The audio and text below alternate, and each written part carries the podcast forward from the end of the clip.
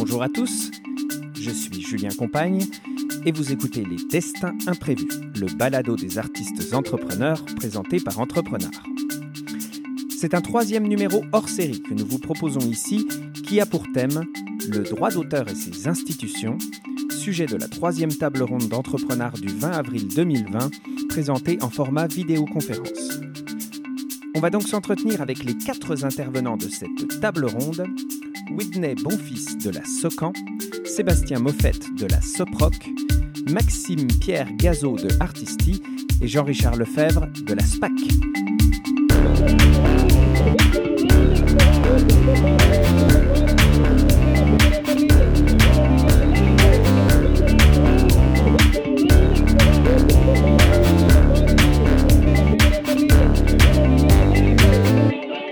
Bonjour à tous, bienvenue à ce troisième numéro hors série des Destins Imprévus qui se tient en marge de la troisième table ronde organisée en ce 20 avril 2020 par Entrepreneur. La première table ronde portait sur la diffusion de la musique de concert. La deuxième portait sur la diffusion de la musique enregistrée. Alors pour ce troisième épisode, on va se consacrer au domaine du droit d'auteur et de ses contrats et redevances euh, associés. Et pour ce faire, euh, nous avons la chance aujourd'hui d'avoir virtuellement avec nous euh, les quatre invités de cette table ronde qui vont donc pouvoir euh, nous en dire un petit peu plus sur le sujet. Alors je vais les présenter succinctement pour commencer. Donc nous avons avec nous Whitney Bonfils. Bonjour Whitney. Salut Julien. Alors Whitney, il est le représentant AER, c'est art et répertoire, je me trompe pas? C'est en fait c'est ENA en français, c'est directeur artistique. Euh, le titre a été créé en anglais et est resté en anglais, mais on devrait effectivement le traduire.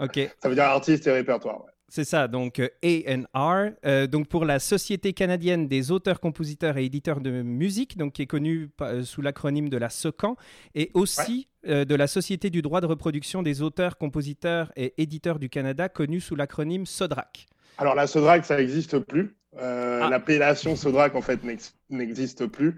Parfait. et puisque la, la SOCAN a acquis en fait les actifs de la SODRAC, donc c'est maintenant la SOCAN qui s'occupe aussi de, euh, de cette partie de reproduction. Très bien, donc vous êtes fusionné. Voilà. Parfait, très bien. Alors, on a avec nous aussi euh, Sébastien Moffett. Bonjour Sébastien. Bonjour. Euh, Sébastien est conseiller service aux membres pour la Société de gestion collective des droits des producteurs d'enregistrement sonore et de vidéoclips, connue sous l'acronyme de la SOPROC. C'est bien ça? C'est bien ça. Alors, bienvenue. nous avons aussi Maxime Pierre Gazot, qui lui est conseiller pour Artisti, qui est un organisme dont la mission est de gérer et de distribuer les redevances dues aux artistes interprètes du Québec. Salut Maxime. Salut. Oui, c'est ça. Bah, parfait. Et enfin. et du Canada, hein, d'ailleurs. Et du Canada, très bien. Donc du Québec et du Canada. Et enfin, Jean-Richard Lefebvre. Bonjour Jean-Richard. Salut. Euh, qui est conseiller aux membres et communication pour la Société professionnelle des auteurs et des compositeurs du Québec. Donc là, on parle bien du Québec seulement. Oui. la SPAC, bienvenue. Alors, merci à, tous euh, d'être parmi nous. Euh, on va essayer dans ces 15 minutes que je pars tout de suite d'ailleurs, de bien clarifier le rôle de chacune de vos organisations pour nos éditeurs, euh, parce qu'elles sont toutes complémentaires. Elles ne font pas la même chose et je pense qu'on a besoin de toutes pour euh, bien fonctionner. Puis on va aussi essayer de mieux comprendre euh, ce monde du droit d'auteur qui est souvent mal connu par les musiciens en général, mais qui pourtant est quand même assez essentiel. alors je vais commencer par un petit tour de table très rapide. Je vais vous demander comme exercice en une phrase ou deux d'essayer de, résumer pour les auditeurs euh, le rôle de chacune de vos organisations. Alors je vais commencer avec toi, Whitney. Parfait.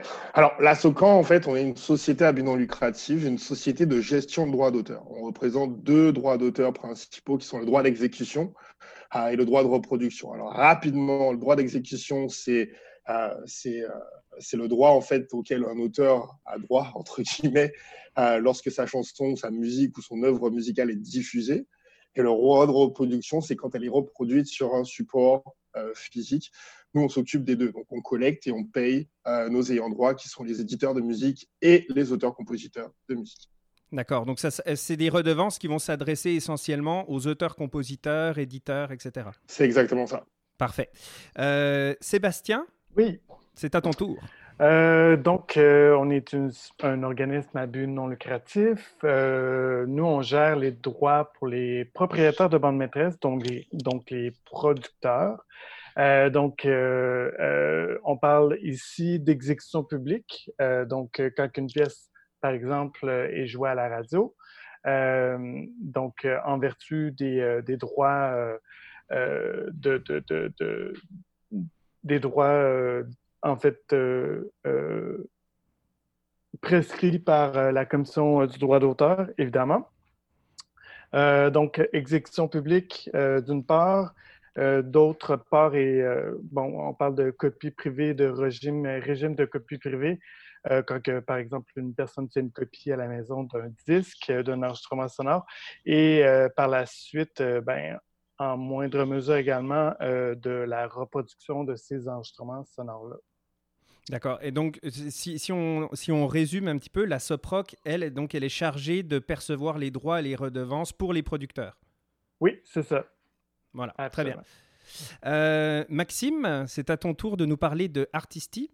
Oui, alors Artisti, donc c'est une société de gestion collective également et qui euh, gère et administre les droits des artistes-interprètes donc afin de, leur verser les redevances lorsque euh, l'enregistrement sonore dans lequel figure leur prestation est, exploité. Donc euh, les artistes-interprètes, ce sont les choristes, les instrumentistes, euh, artistes vedettes, etc., de, de, tout type de musique, jazz, classique, etc.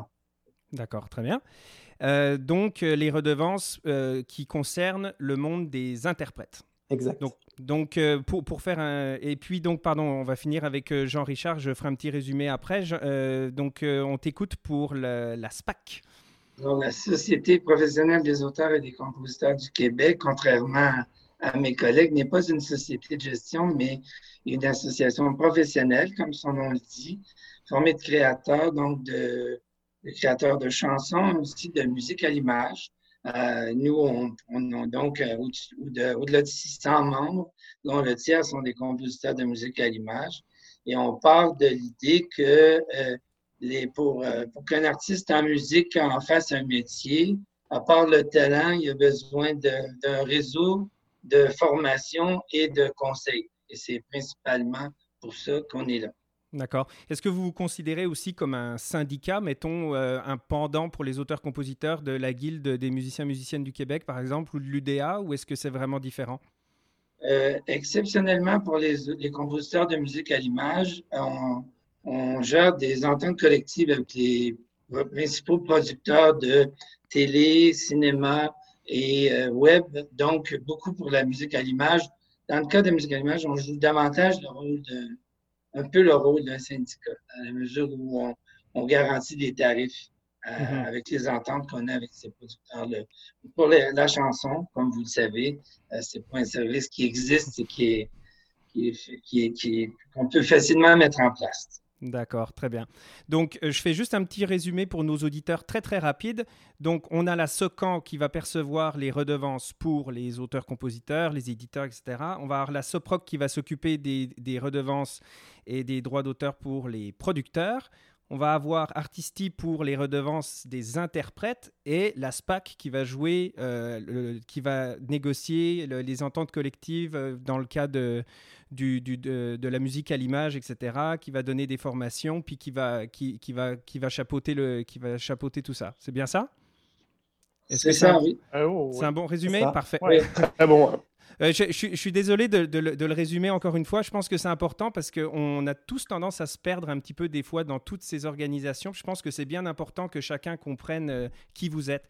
Euh, je voudrais m'adresser à toi maintenant euh, une question qui revient souvent. c'est quoi la différence entre un droit d'auteur et un droit de propriété intellectuelle? En fait, le droit d'auteur, c'est de la propriété intellectuelle. Il n'y a pas vraiment de, différence en tant que telle. Une fois que je, dis tout le temps, c'est l'exemple que je prends, c'est l'exemple citoyen.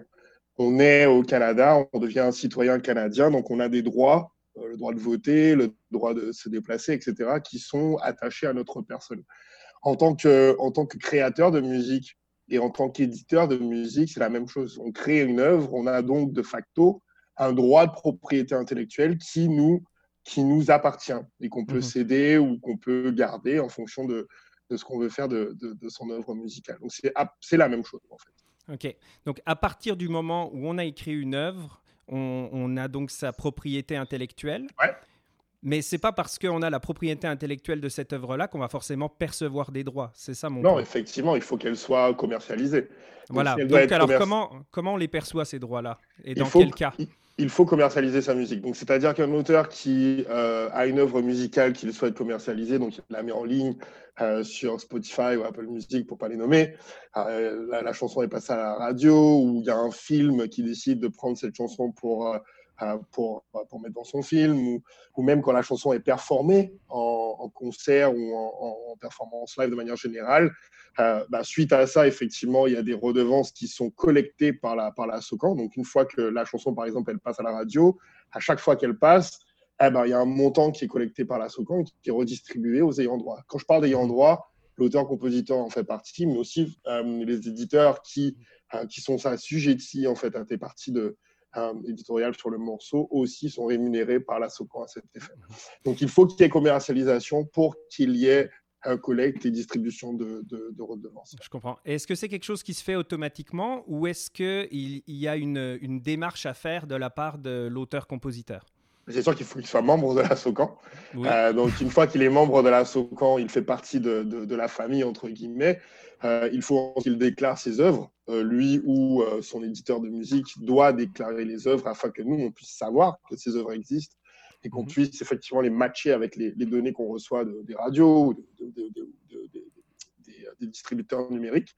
Mhm. ensuite, il faut aussi qu'il déclare ses shows. donc, si vous donnez un concert à n'importe quoi au Chiaga ou dans une salle, bah, ces prestations sont aussi assujetties à des, à des redevances. Donc, il faut pouvoir les déclarer de façon à ce que nous, on puisse aller collecter et payer. Donc, c'est pas mal. Inscription, déclaration. C'est pas mal ça. D'accord, c'est ça. J'ai une, une, question aussi sur le, sur le montant des, des redevances. Comment, comment il est établi ce montant des redevances? Alors ça, c'est le CRTC qui, euh, qui pas mal gère un petit peu tout ça. Euh, il y a plusieurs organisations qui, euh, qui sont chargées de, de, de, de, déterminer un petit peu le montant que, que chaque, par exemple, play à la radio va, va, va apporter. Nous, on est juste chargé de l'exécuter. Donc, c'est-à-dire que je donne un exemple. Hein, sur une radio commerciale qu'on va appeler radio BDS, il y a un certain montant qui va être payé à chaque play. Je crois que c'est quelque chose comme 1050 ou quelque chose comme ça, de mémoire, il hein, ne faut pas mmh. là-dessus. montant très différent si on passe sur CBC, montant très différent si on passe sur une, une radio communautaire. Donc, ce n'est pas nous qui sommes chargés de, de déterminer les montants, on ne fait que les exécuter. Euh, je vais m'adresser à, toi, euh, Sébastien. Euh, au niveau de la SOPROC, tu disais donc que vous travaillez donc pour les, pour les producteurs. Qu'est-ce qui, qui définit le terme producteur? Qui est, est un producteur? Ben, on définit le producteur comme étant la personne ou l'entité qui fait la première fixation des sons, donc la personne qui fait tous les efforts administratifs, logistiques, pour euh, qu'il y ait une, fixation de son. Donc, euh, par exemple, la personne qui va euh, engager, je sais pas, l'ingénieur de son dans le studio qui va engager les, musiciens, les, musiciens de studio pour la, fixation du son, mais aussi l'artiste vedette. donc, c'est lui finalement qui va mettre le cash sur la table, en, bon français. Euh, donc, c'est lui, au final, qui va être le propriétaire de la bande maîtresse. Donc, si, j'entends ce que tu me dis, le producteur euh, va pas forcément non plus être le diffuseur, entre guillemets. Enfin, prenons un exemple d'un auteur-compositeur. Euh, est-ce que, par exemple, celui qui va produire le disque, donc qui va produire l'enregistrement du disque et qui va payer pour ce disque-là, est-ce que c'est automatiquement aussi celui qui va se charger de payer pour sa diffusion? Euh, non, ça arrive souvent et de plus en plus que un producteur X fait la fixation des sons, est en charge de tout, tout, l'enregistrement en fait des, des, enregistrements, ben, l'enregistrement. L'enregistrement des enregistrements sonores, gros pléonasme, mais de, de, la fixation des enregistrements sonores. Puis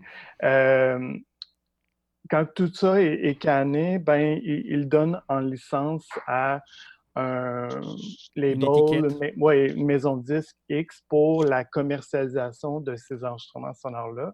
Mm-hmm. Et ça se fait de plus en plus. Euh, c'est finalement, c'est vraiment partout là, de nos jours, de Beyoncé à Taylor Swift à, au Sorboulé ici au Québec. Mm-hmm. Donc, euh, euh, vraiment tout le monde fait ça.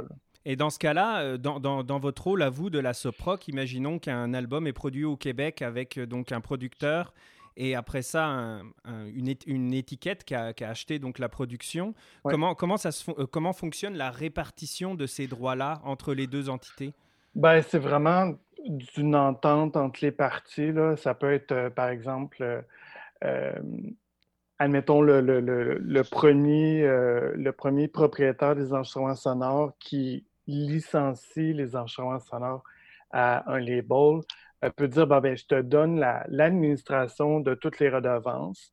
Donc, euh, le label va déclarer avoir 100 des droits et va par la suite euh, euh, distribuer mm-hmm. les redevances à l'interne.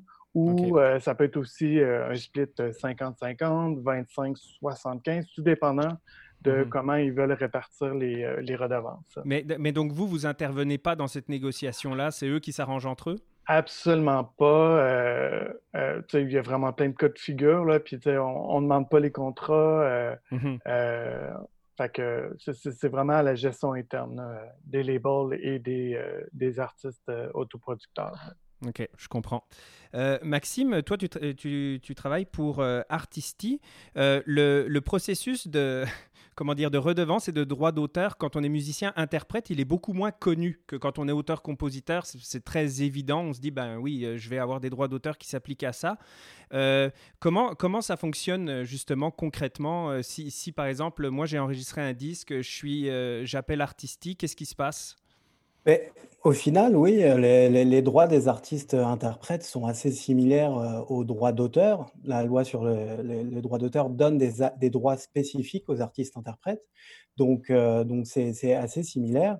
Euh, et, donc, oui, en tant qu'artiste interprète, on a des droits, mais sur sa prestation. Donc, c'est à distinguer d'un auteur-compositeur qui aurait des mmh droits, donc voilà, sur l'œuvre et en tant que, titulaire de droit sur sa prestation, eh bien, on peut rejoindre une société de gestion collective qui va administrer ses droits et nous verser des redevances pour des types d'exploitation et pour rémunérer ces droits spécifiques-là. Mmh Mais donc ces, ces droits-là, c'est quelque chose qui va s'appliquer après, on va dire, le contrat d'enregistrement. Parce que pour, pour expliquer aux auditeurs, euh, souvent, bon, par exemple, quand on enregistre un disque comme interprète, euh, on va avoir une entente via la Guilde des musiciens, l'UDA, etc., pour, euh, pour les montants pour lesquels on va être rémunéré pour enregistrer le disque. Donc toi, tu interviens après ça. Oui, oui, oui, c'est ça. Mais au, aussi un, point important, le Artisti est, est, une société de gestion collective qui a été fondée par l'Union des artistes à la base. Donc l'Union des artistes, on va dire, s'occupe euh, de, des questions d'engagement, l'artiste, des conditions de travail, plus, alors que Artisti va s'occuper des questions de droit d'auteur, l'artiste-interprète. Mmh Donc une fois que l'enregistrement sonore sur lequel figure la prestation est diffusé, par exemple dans les lieux publics, par exemple à la radio, eh bien là, il va y avoir des droits d'auteur qui vont être générés et Artisti s'occupe de gérer ces droits d'auteur et de les reverser aux artistes-interprètes. J'imagine qu'il y a beaucoup d'artistes-interprètes qui les réclament jamais, ces droits-là. Est-ce que c'est -ce c'est aux artistes de venir euh, vers Artisti ou est-ce que c'est quelque chose qui se fait entre guillemets un petit peu plus automatiquement, c'est-à-dire que Artisti regarde sur chaque nouvel album produit, bah, ok, il y a tant d'interprètes, on va leur envoyer leurs droits. Non, il faut, il faut évidemment devenir membre d'Artisti euh, pour pouvoir prétendre à toucher des redevances. Donc, euh, donc non, il faut faire la démarche, on va dire, positive. Alors, bien sûr, euh, c'est pour ça que c'est important de, on va dire, diffuser le message et sensibiliser les mmh artistes-interprètes pour, que, pour démontrer l'importance de rejoindre une société de gestion. Oui, tout à fait. Mais et est-ce que il faut être membre d'Artisti au moment où on enregistre le, disque ou est-ce que c'est quelque chose qui peut aussi fonctionner de manière rétroactive? Je pense qu'il y en a beaucoup qui vont se poser la question. Là. Oui, c'est quelque chose qui peut, qui, peut qui peut fonctionner de manière rétroactive sur certains droits, pas sur tous les droits qu'on administre, mais sur certains droits. Ok, et euh, sur lesquels? Donc, en fait, Artisti administre, administre, on va dire, deux catégories principales de droits les droits à rémunération. Le droit à mmh rémunération équitable est pour la copie privée. et donc, c'est sur ce type de droit qu'on va pouvoir toucher rétroactivement, on va dire. Mais elle administre aussi des droits exclusifs des artistes-interprètes dont ils sont titulaires du fait de la, loi, donc titulaires mmh sur leurs prestations. Et, sur ces types de droits, bah, des redevances pourront pas forcément être touchées de manière rétroactive. Ok, je comprends très bien. Jean-Richard, euh, ton organisation, à toi, elle, est un petit peu différente, évidemment, euh, dans, sa nature euh, des, trois autres. Est-ce que tu peux nous expliquer, justement, de manière plus détaillée, le, rôle que la SPAC va jouer pour, pour les auteurs-compositeurs?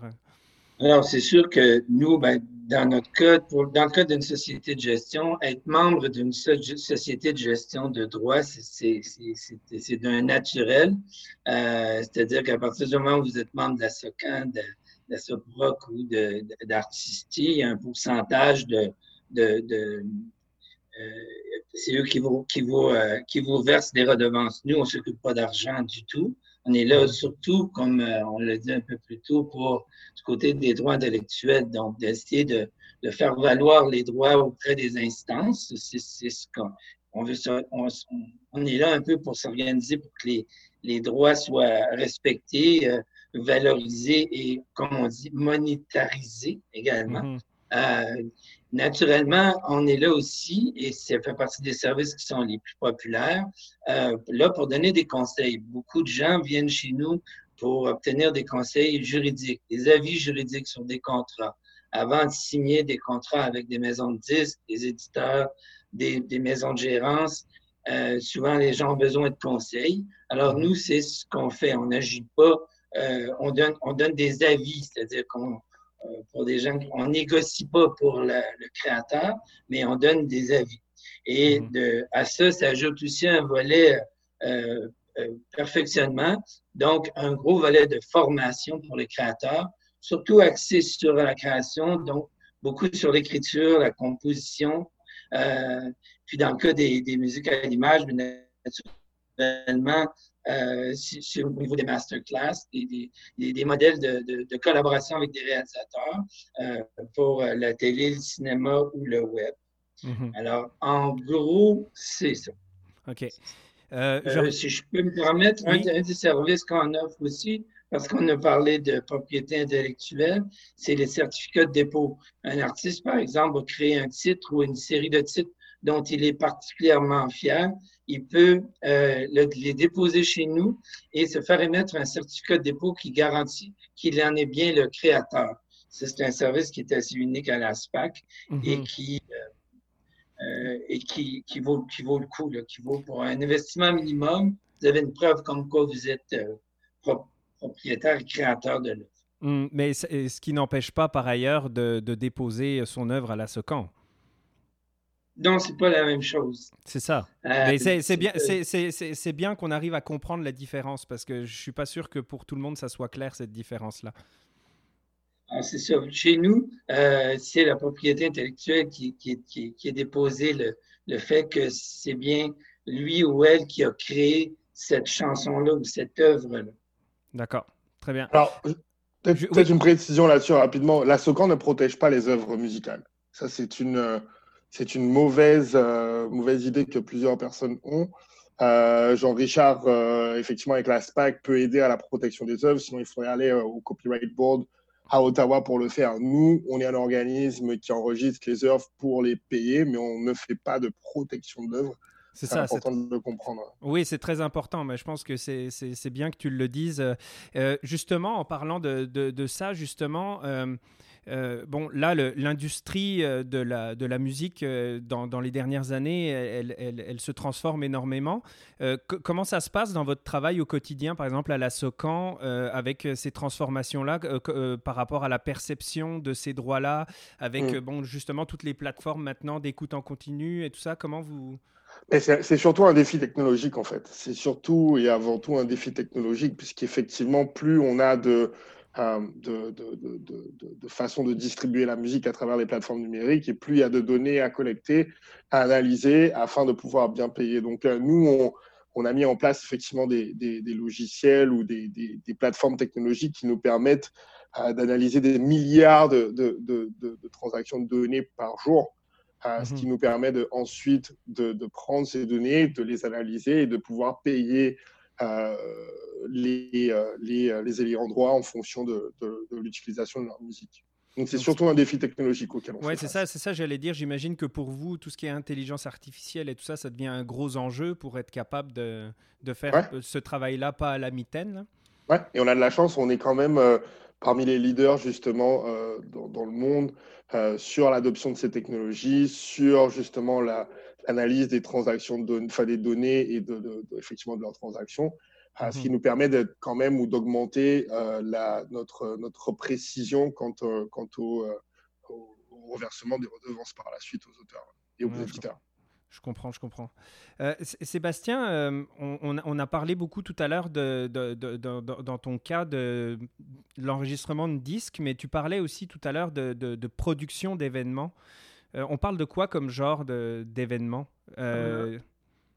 Qu'est-ce que tu faisais par production d'événements? Je... Ben, je, pense, je pense que tu parlais de. Parce que tu parlais du producteur, mais tu parlais pas forcément d'un producteur dans le cadre du disque, mais tu parlais d'un producteur aussi, par exemple, je sais pas moi, un concert.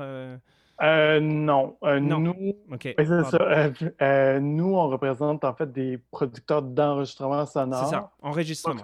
Oui, c'est ça. Producteurs d'événements, ça serait plutôt, par exemple, une, association comme la DISC, mm-hmm. qui est un peu le même, le, penchant que la SPAC, là, mais on ne représente pas de producteurs d'événements ou de mm-hmm. spectacles. OK, parfait. Non, je pense que c'était important aussi de, de, bien, de bien le de bien le remettre en, contexte. Euh, ok, on est, on est déjà euh, à la fin de notre, de notre temps imparti. Je voudrais juste pour euh, boucler la, la, dernière chose, ce, ce, petit entretien, passer à travers chacun de vous et puis que vous me disiez ce que vous attendez en quelques mots de, de cette table ronde. on va commencer avec, avec Jean-Richard, tiens. Moi, je, suis très content de participer à cette table ronde-là. Je pense que c'est une bonne façon de vraiment bien expliquer et faire comprendre euh, qui fait quoi dans l'industrie euh, et, de faire la différence au niveau des créateurs, vraiment la différence entre les associations professionnelles, les métiers et les différentes sociétés de gestion. Il y a beaucoup d'acronymes, puis c'est très, très, très naturel qu'on finisse par s'y perdre. Alors, euh, moi, mon, mon but dans ça, c'est justement de, de mieux euh, connaître qui fait quoi, puis de faire, faire comprendre, bien comprendre aux créateurs Très bien. Euh, Maxime? Oui, ben, moi, comme je disais tout à l'heure, je pense que c'est très important de de faire comprendre euh, aux, artistes interprètes et aux, créateurs plus largement l'importance du droit d'auteur et l'utilité de la gestion collective. Donc, de ce point de vue-là, j'espère que, ça pourra être utile. Et mmh puis, euh, en effet, euh, de manière plus transversale au niveau de l'industrie, échanger avec les autres sociétés de gestion collective, c'est toujours bénéfique. Très bien. Sébastien, avant, avant d'avoir ton petit mot, j'ai une petite question bonus. Oui. oui, oui. Est-ce que, est que ça arrive qu'un interprète ou un créateur soit producteur? Oh oui, ça arrive. Euh, on a beaucoup d'autoproducteurs euh, à la SAPROC euh, en tant que membre. donc, une personne qui va avoir tous les chapeaux en tant que autant en tant qu'auteur-compositeur que producteur, que artiste, interprète, artiste vedette de ses propres enregistrements mmh sonores. Donc, euh, le gros de notre clientèle, de plus en plus, c'est, euh, on, les appelle les, les autoprods. Là. Ouais. Donc, euh, c'est une personne qui va produire elle-même tout, qui va interpréter également. Donc, oui, c'est de plus en plus notre, grosse clientèle. C'est le nouveau, le nouveau modèle. Oui. ouais. Et donc, toi, qu'est-ce que tu attends de cette table ronde? Ah ben, c'est sûr que l'industrie est, a beaucoup de facettes et les gens sont, euh, les gens appellent euh, souvent la SOPOC et sont, sont, sont, vraiment mêlés. Fait que le, le, le plus, euh, le plus on, on, propage, comme, comme, je dirais, la bonne nouvelle, le, je pense que le, le mieux l'industrie va s'emporter. Donc, Tout à fait. Même, même moi qui me suis intéressé, j'étais quand même un peu mêlé, donc je pense que c'était très utile. C'est très utile à tous. Will, euh, Whitney, tu vas avoir le, le mot de la fin. Moi, je pense qu'il est important de démystifier un petit peu euh, chaque, euh, chaque rôle, chaque organisme. Donc, une de mes attentes, c'est effectivement ça, mais aussi, je pense que euh, dans, dans, cette optique de démystification, il est, il est, aussi important de responsabiliser les auteurs. J'adore votre, votre acronyme, puisque pour moi, un auteur-compositeur est un entrepreneur. Mhm. euh, où euh, son rôle maintenant, on est de plus en plus dans, dans, dans, dans ce rôle d'entrepreneuriat total, puisque maintenant on peut mettre sa musique en ligne tout seul, il enfin, on peut être très indépendant. Donc je pense qu'il y a d'abord ce volet de démystification, mais aussi de responsabilisation. Euh, mm -hmm. que, que, je pense qu'il va être important d'aborder durant cette table ronde. C'est ça qu'on Je suis super content. Ouais. Ben c'est ça, qu'on comprenne finalement qu'en tant que, en tant que musicien ou en tant qu'artiste, euh, ça, fait, le, le, ça, ça fait partie de, de, notre métier, ça fait partie ouais. de ce qu'on doit savoir. C'est effectivement ce qu'on doit savoir. Et c'est comme je dis tout le temps, un boulanger doit savoir faire du pain. Bah, si on veut faire de la musique, c'est pas que de la musique, il y a, y a, un petit côté business ça. derrière qu'il faut appréhender. Ouais. Bon, ben, euh, Whitney, Sébastien, Maxime, Pierre et Jean-Richard, merci beaucoup de nous avoir accordé ce temps-là. Je vous souhaite évidemment euh, une bonne table ronde qui va commencer donc dans une petite vingtaine de minutes. Ouais. Euh, je, nous, donc, ça va être la fin de cet épisode hors série. Je vous donne rendez-vous très bientôt pour un prochain Destin imprévu. Merci à tous.